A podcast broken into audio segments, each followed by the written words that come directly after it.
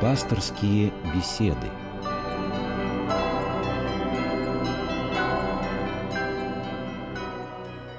Здравствуйте, в студии Анна Дворецкого. Вы слушаете программу «Пасторские беседы». Одна из наших главных потребностей – это духовный поиск и стремление, поиск Бога. И, наверное, не было в мировой истории ни одной культуры, которая не верила бы в высший разум, который сотворил мир и так или иначе руководит всем, что в этом мире происходит. Люди стремятся к познанию. Вот только пути люди выбирают разные, иногда слишком уж сомнительные. Сегодня мы говорим о сектах и о том, можно ли навязать людям веру. В студии священник Георгий Климов Климов. Отец Георгий, здравствуйте. Добрый вечер. Отец Георгий, вот сегодня, когда слышишь слово «секта», у многих в голове возникает э, ряд, э, честно говоря, устаревших ассоциаций, вроде каких-то уединенных домов, где люди живут общиной, хотя я понимаю, что такое тоже есть, или каких-то зомбирующих собраний.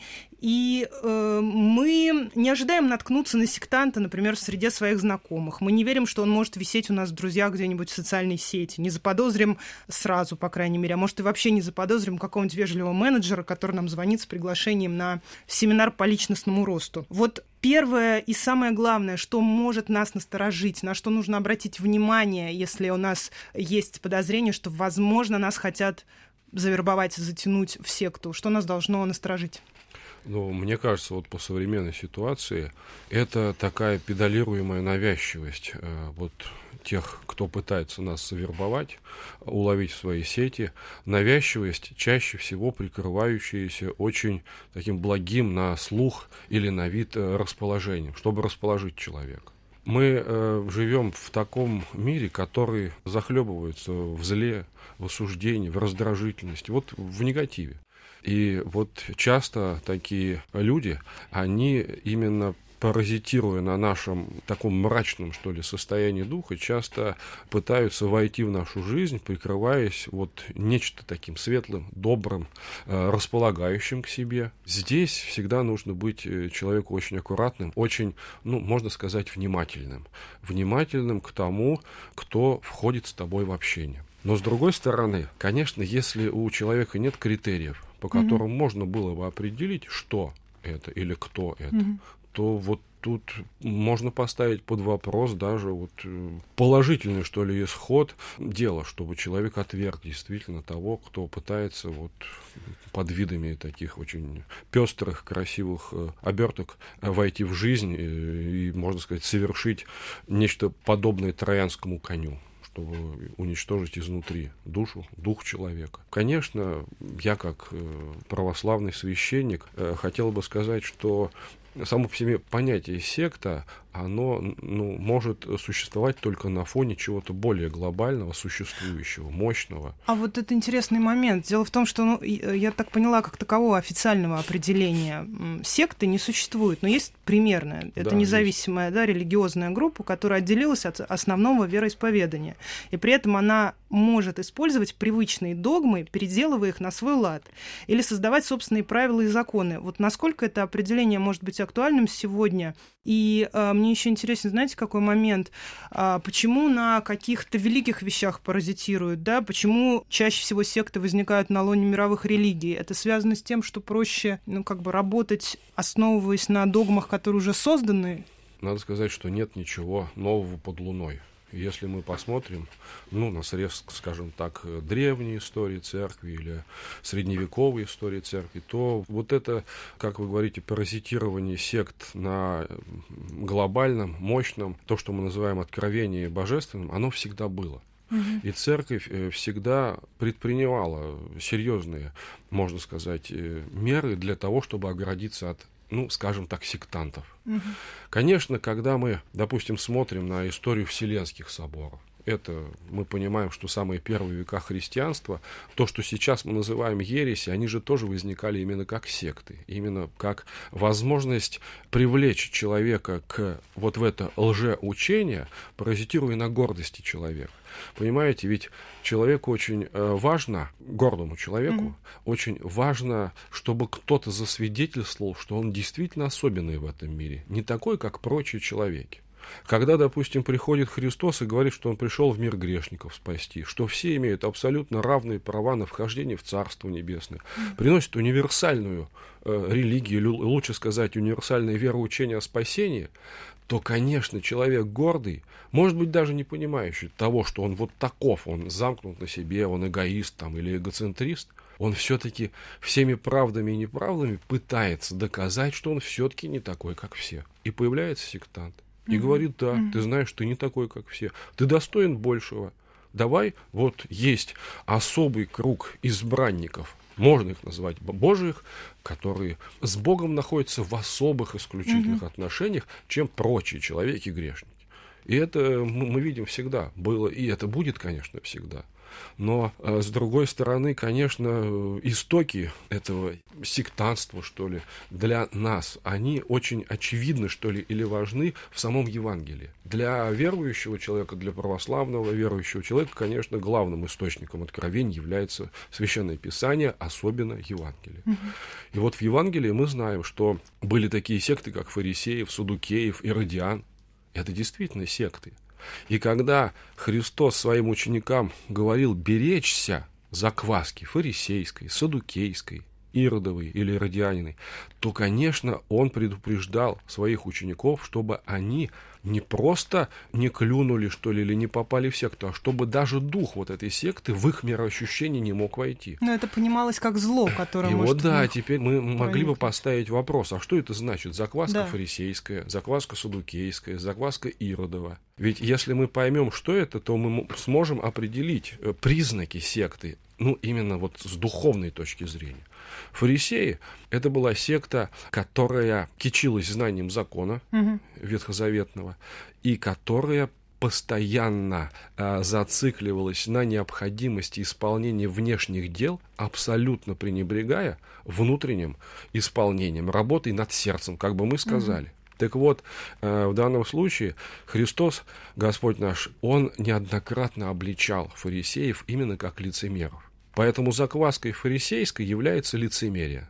И для верующего человека это тоже очень важный аспект. Во-первых, сектанты всегда лицемерят. Угу. То есть они говорят о том, что хотят привести тебя к Богу, а на самом деле они нуждаются в другом. Учитель, сектант, он жаждет духовного владычества над людьми. Получив угу. это владычество, он сможет ими манипулировать и через это иметь абсолютно все, что захочет. Хорошо, но если позволите, для примера, одна из сект протестантской церкви. Ей э, не одна сотня лет, и основа их вероучения – это представление о том, что Бог заключен в сердцах людей, что истину следует искать во внутреннем свете, свет этот озаряет человека и свидетельствует о присутствии в нем божественного начала, и что этот свет может зажечься в абсолютно любом человеке, любой нации, любого цвета кожи, неважно, сколько у него денег и так далее. Поэтому они сейчас, они в прошлом выступали активно против рабства, сейчас они отстаивают права, ну, на Западе в основном, естественно, эта секта действует. Они борются против расизма, широко практикуют благотворительность. Вот почему их считают сектой? А вот э, можно дальше рассуждать mm-hmm. о, о других видах закваски, и тогда мы поймем почему. Допустим, Господь говорит: берегите закваски иродовые. Так. Вот э, кто такие были иродиане? Ну, у них даже религиозного аспекта в их э, учении выделить сложно, но все-таки они ожидали мессию из рода Ирода, идумиянина. Но угу. я сейчас объясню, о чем здесь идет речь. То есть, когда мы говорим о закваске Иродовой, то здесь мы говорим о том, что опасность этого явления заключается в том, что человек предпочитает религиозные угу. убеждения политическим. Так. Вот когда секта, в общем-то, призывая к абсолютно, ну что ли, нормальным вещам, постоянно акцентирует свое внимание на политической справедливости, свободах uh-huh, uh-huh. и так далее, это тоже не может не насторожить. Почему? Почему это так опасно для верующего так. человека? Потому что учение церкви нашей о спасении утверждает, что самым важным элементом необходимым для того, чтобы этот дар спасения получить, является покаяние. Изменение себя внутреннее, mm-hmm. изменение, поворот от любви к себе к Христу. Mm-hmm. Когда человек зацикливается на внешнем, неважно, это, это лицемерие, одевание масок, или это предпочитание политических интересов религиозным, или это, если мы говорим о судукеях, это плотоугождение и свобода мысли. Это всегда лишает человека возможности покаяния. Вот если мы, допустим, обратимся ну, к тем, кого называют адептами, кого обратили да. в секту, с вопросом, нуждается ли он в покаянии, он вам точно скажет, что нет. Угу. Нет, потому что для него Он живет уже данность, пришедшая, как бы он поверил, и все. На этом его духовное восхождение заканчивается, он духовно совершенен. Тогда, если он сам ставит крест на своем покаянии, он ставит крест на своем спасении. И в этом вся опасность.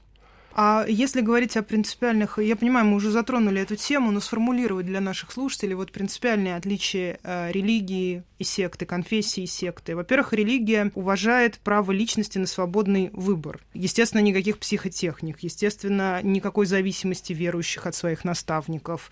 Э, естественно, религия не преследует отступников. То есть э, принципиальная как я могу предположить, различие в чем, что в религии самобытность личности – это основа подобия человека Богу, или как здесь? А в секте получается, что нам выставляют на первый план какого-то, ну, идола, назовем его так, какого-то человека, да, и этого человека приравнивают к Создателю. Ну, вы, в общем-то, неплохо сформулировали, как мне кажется, вот э, принципиальное отличие вероучения глобального, мощного от э, сектантского. Конечно, если мы говорим о христианстве, то христианство утверждает дар свободной воли, данный всякому человеку. А это значит, что христианство никогда не может заставить человека принять веру Господа нашего Иисуса Христа. Оно может расположить его это сделать, но принять нет. Свидетельством тому выступают, ну, опять же, мы смотрим в источник нашего вероучения в Евангелии, например, такой факт. Вы в четверо Евангелии не найдете ни одного места, где Христос бы позволял, допустим, нечистым духом исповедовать его мессианство, то есть признавать перед людьми, что он мессия. Почему? И вот здесь толкователи нам часто объясняют, что ответ на этот вопрос лежит именно вот в этом контексте, о котором мы с вами говорим. Господь не хочет никого принудительно заставить войти в его царство. Почему? Да потому что царство Божие – это царство любви, милости и свободы. И человек, вошедший или входящий в это царство через путь насилия, он не может и не сможет никогда воспринять его как царство блаженное. Поэтому, когда мы иногда удивляемся, почему церковь молчит, Мгм. то здесь нужно быть внимательным, молчит ли она. Вот э, с другой стороны, сектант, он всегда очень навязчив. Да. Он всегда э, бьет себя в грудь Конечно. и доказывает, что только его вера, только его вот, религия, можно сказать, она единственная и исключительная. Но он, сектант, он всегда знает один очень важный момент. Вот среди кого, допустим, действуют сектанты? Они действуют среди людей, которые не знают, допустим, православие или, допустим, католицизм, настоящие веры которым все равно Мгм.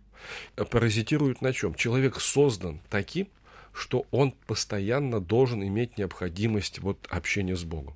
Он таким создан. Если этого общения нет, на это место обязательно должно встать что-то другое. Что это будет?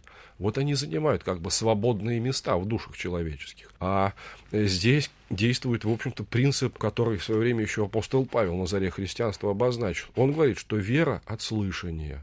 То есть, если мы постоянно кому-то говорим о вере, он нас не может не услышать. Поэтому сектант говорит и говорит и говорит. И есть еще один очень важный принцип, духовный принцип, который можно примерно обозначить так. То, что сердце долго уму не может противиться. И постоянно, когда вы знаете, как по коробочке долбит вот эта мысль сектанта, человека, постоянно и постоянно призывая туда-туда.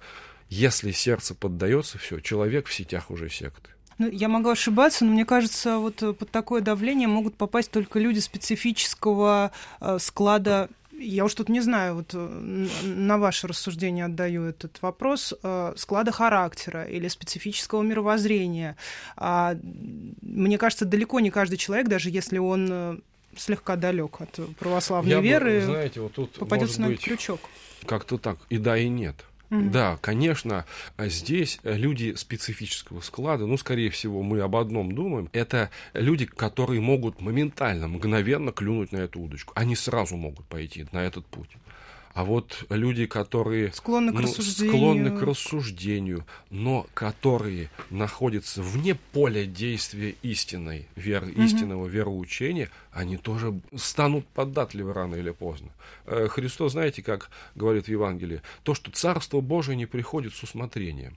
Но обратная сторона медали этого выражения может быть сформулирована так, что и ад тоже с усмотрением не приходит. Абсолютно потихонечку, помаленечку, по капельке. Количество перейдет в качество, и человек незаметно для себя оказывается в сетях под давлением, под напором вот тех идей, которые так или иначе, занимая пустоту в твоем уме и выхолащивая истинные чувства, делают из человека вот того, кого мы называем сектантом. А неужели вот в каждом из нас, ну я понимаю, что Россия многоконфессиональная страна, да, есть российские мусульмане, есть российские буддисты, но если мы о православных... Ну это не секты, конечно. Конечно, да. нет, нет. Если мы о православных сейчас да. говорим, если Россия это каноническая территория православия, неужели в каждом из нас нет, ну вот какой-то, знаете, какой-то памяти предков, какого-то вот этого зерна э, православия, даже если мы сейчас не обратились к церкви, но э, которое должно прорасти в какой-то момент, которое должно отвергнуть вот все эти сектантские ну, какие-то мне порывы? Мне кажется, что милость Божия, то, что, несмотря даже на вот эти страшные годы лихолетий, все-таки культура православная, она была сохранена. Да. И выросшие люди в советском пространстве или там даже в постсоветском, они все равно запечатлены этой православной культурой. Хотим мы этого или нет. И мы можем сказать, что она здесь именно выступает как залог, как семя того, что рано или поздно, но эти благодатные всходы должны взойти в сердце человека. Потому что вот те основные, ну что ли, качества русской души, угу. ну ведь вне зависимости от того, верующий человек или неверующий, все-таки милосердие, сострадательность, они же в каждом из нас заложены. А откуда это к нам пришло?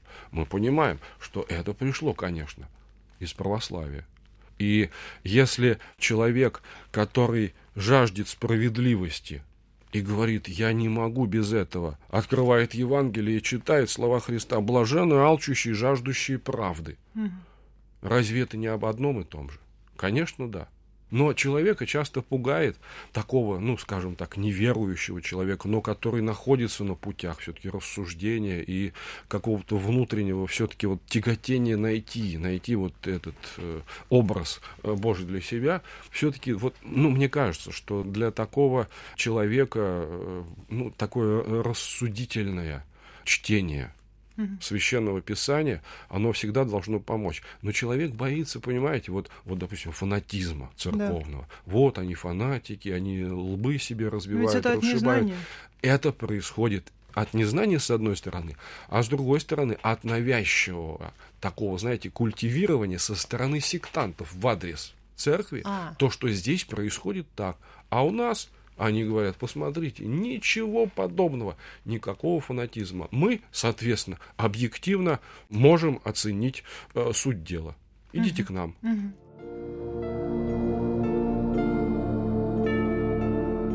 Пасторские беседы.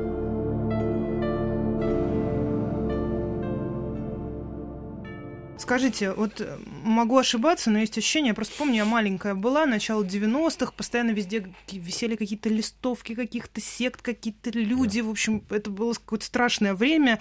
Наверное, тогда в стране вот какой-то всплеск был, активизировались да. различные секты. А вот сейчас, как ситуация, по-вашему, и можно ли говорить, в принципе, о какой-то Э, назову это так, моде на секты. Может быть, сейчас э, упор делают э, на пропаганду определенного образа жизни. Что предлагает сейчас ну, секта? Здесь, конечно, как сказать, здесь важно договориться о терминах. 90-е годы, mm-hmm. они, конечно, были опасны именно этим, потому что сектанты, конечно, поняли, что железный занавес убран. Как мы уже сказали, души людей пусты, они свободны, их надо занимать. Как-то я читала, вот это... один священник сказал в начале 90-х, если не ошибаюсь, близко к тексту передам, мы обратились к Западу и думали, что припадем к роднику, а припали к канализационной трубе. Ну да, совершенно верно. У одного поэта сказано, знаете как, на дожде все дороги радугой. Да, но быть беде. И вот с другой стороны, современная ситуация, она более изощренная, mm-hmm. конечно она более изощренная. Почему? Потому что здесь все-таки надо отдать должное государству и церкви определенную работу положительную провели.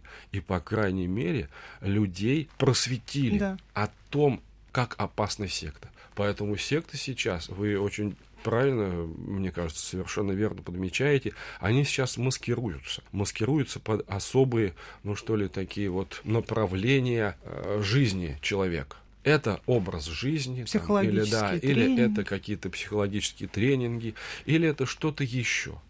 Но знаете, когда мы говорим вот об этом чем-то еще, то здесь опять обращаясь к, к первоисточнику, это из э, Нового Завета послания святых апостолов, и послание апостола Петра, и послание апостола Павла, и послание апостола Иуды, мы можем с вами обозначить вот те признаки, которые выделяют сектантов.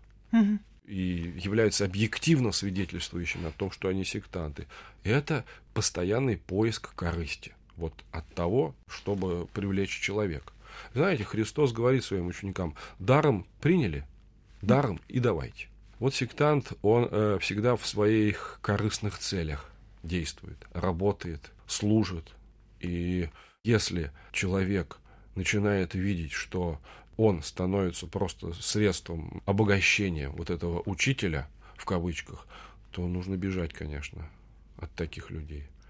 А как, э, как это понять? Вот э, мы в Москве живем, да, просто для наших слушателей. Если вы были на Пятницкой, э, там да, ребята молодые, причастные, сопричастные к определенной секте, они под маской вот даже курсов изучения английского языка, я просто чуть-чуть так интересовалась этой темой, приглашают на курсы на бесплатное изучение английского языка.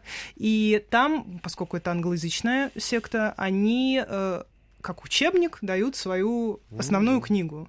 А, вот просто как понять, мы уже поняли, да, что первое, на что мы должны обратить внимание, это навязчивость. А, вот что еще? Просто кто, кто вербует в эти секты? Что это за люди? Почему так профессионально это получается? Неужели они... Я просто читала, что многие проходят подготовку там по нейролингвистическому программированию, кто-то психологи, там серьезные программы разработаны, как людей э, зацепить да. на этот крючок. Но, опять же, мне э, ну, не хочется, конечно, повторять эту заезженную для нас у всех уже поговорку о том, что бесплатно. Да, Все, что понимаю. бесплатно, оно должно да. настораживать обязательно. Тем более, когда это касается каких-то высших сфер э, жизнедеятельности человека, дух, душа. Ну, в данном случае, вот, ну, говорить на иностранном языке, это, это все-таки высшая, так скажем, часть э, человеческого достояния. И вот это такое, знаете, педалирование. Вот давай бесплатно, mm-hmm. и... а дальше-то что за этим? Ведь мы понимаем, что не может такого быть, чтобы бесплатно научили и отпустили с миром. То есть ты уже идешь вот в эту мышеловку mm-hmm. и в эту западню. Но с другой стороны, знаете, ведь э, если человек создан для любви, и, пожалуй, нет такого, который бы ее не искал, определить то, что перед тобой сектант или учитель-сектант, тоже человек, э, призывается иногда вот слушая свое сердце. Потому что когда чистая механика, да. техника, когда вот эти формулы, математика, языки и так далее, и все это не согревает сердце, а только ну, скажем так, воскрыляет э, в гордости о себе ум, то это тоже уже ненормально. А как нам самим понять, что мы, возможно, в группе риска? Вот как человеку, который, э, ну, может, он не ощущает себя пока частью серьезной религиозной, глубокой религиозной да. жизни, но он и, может быть, он не чувствует себя атеистом, он вот пока на пути к вере, к вере с большой угу. буквы, да, то есть он что такое посередине, пока определяется. А как ему понять, что он может стать интересен сектантом, как жертва? Ну вот в этом вся и беда, что многим даже в голову и не придет вот поставить перед собой этот вопрос. А тем, кому придет, то, э, ну, конечно, я бы, как православный священник, советовал узнать истинное вероучение. То есть, понимаете, мы ведь себя через изучение истинной веры, истинного вероучения делаем способными распознать, что есть неистинно. Угу. У нас нет, в принципе, другого пути когда, допустим, я знаю, как выглядит истинное, и мне дают что-то ложное, я говорю, это ложное. А когда я не знаю, как выглядит истинное, мне говорят, вот оно. Оно очень красиво. Угу. И как, знаете, как вот на первых страницах Библии, оно приятно для глаз, приятно на вкус, дает знания. Я его выбираю с радостью, а оказываюсь в западне. А почему мы, ища себя, ища помощи, э, ну, кто зачем, да, ища духовного Да. какого-то развития, познания. Почему мы не идем в первую очередь в церковь? Не Это знаю, настолько почему. не очевидно для Не нас? знаю, почему не идем, но мне кажется, в том числе а, мы не идем в церковь еще и по той причине, что наше а, знание о церковной жизни, оно отравлено, отравлено именно из внешних источников. Нам не хочется туда, туда идти, мы боимся. А почему мы боимся? Вот это вопрос. У нас сложилась уже определенная точка зрения о том, чем в церкви занимаются. Совершенно не зная чем, мы уже, как нам кажется, знаем, кто они, чего и так далее. Но здесь я, может быть, буду немного вульгарен, конечно, может быть, вульгарен. Э, Можно, знаете, какое сравнение э, привести? Когда человек э, долго находится, ну, знаете, в таком неприглядном месте и пронизывается вот той атмосферой, которая там, когда он выходит на свежий воздух, ему даже к носу розу поднести, он скажет, как все противно. Вот, ну я не знаю, понятен я или нет, но вот, э, вот именно в этом э, серьезная проблема наших современников, как мне кажется. Ну, это так странно, ведь мы, э, я просто по своим ровесникам сужу, большинство из нас крещенные, многие Да. носят крестик, и если спросить принадлежность к религии, они скажут православный, но при этом церковь это какое-то, я не хочу говорить табу, да, но это какое-то, это не первое место и не второе, куда человек пойдет за помощью, и это очень странно, если мы, нося крест и называя себя православными, не обращаемся в первую очередь к православному священнику и вообще к э, православной Ну, вере. Да, это, это странно, но здесь, мне кажется, вот апелляция у человека всегда идет э, к э, собственной мании компетенции. Ведь э, вот это мироощущение, которое закладывалось э, очень долго, оно ведь э, остается на многих из нас, даже на верующих людях. Ощущение какое? То, что э, истинным суждением может быть только суждение, находящееся вне какого бы то ни было религиозного вероучения. А. То есть я должен быть не христианином, не мусульманином, не буддистом, я должен быть только атеистом, чтобы правильно судить о том, что происходит. А почему, скажите, собственно, так? Вот для православного или для христианина Христос говорит, я есть истина. Тогда почему я должен выходить за рамки того мироощущения, которое я называю православие, и судить с позиции каких-то извне глядящих на то, что происходит, если я знаю, что Христос есть истина, и Он меня учит истине. Ну вот верующий человек это, может быть, понимает. А неверующий человек, да, он боится вляпаться в какое-то вероучение. Почему? Потому что он потеряет объективность суждения о мире. Понимаете, как ему это страшно? Скажите, пожалуйста, э, я знаю, что у Русской Православной Церкви есть опыт работы, реабилитационной работы с бывшими сектантами. Вот насколько важна сейчас эта работа, как она ведется, из чего вообще она начинается? Я так понимаю, что без добровольного осознания и добровольного выхода из секты э, только с этого начинается работа. Ну, добровольный, недобровольный. Может быть, есть люди, которые окружают вот этого несчастного, который попал в, в сети секты. Они могут, в общем-то, помочь этому человеку. Может быть, как-то, э, ну, что ли, вот жестко достаточно обозначив то, чем грозит его нахождение в Ну, секте. это же как наркомания. это- Да, секты были всегда и Да. будут всегда. И это по притче Христовой то, что есть э, семена истины, а есть плевелы, которые будут до скончания века. Но самые простые и надежные пути, конечно, обратиться человеку верующему в близлежащем храме к священнику и спросить, что делать, чтобы выйти вот э, из э, вот этих страшных пут. Священник на месте обязательно подскажет, куда обратиться и, и что предпринять. Спасибо. Секты — это, конечно, глобальное зло, и в борьбе с ним заинтересована каждая мировая религия. И э, как, о какой бы религии речь ни шла, проблема эта общая, бороться с ней надо, естественно, тоже сообща. Мы беседовали со священником Георгием Климовым. Спасибо вам, отец Георгий, за этот разговор. Всего доброго, до свидания. Это была программа «Пасторские беседы». В студии была Анна Дворецкого.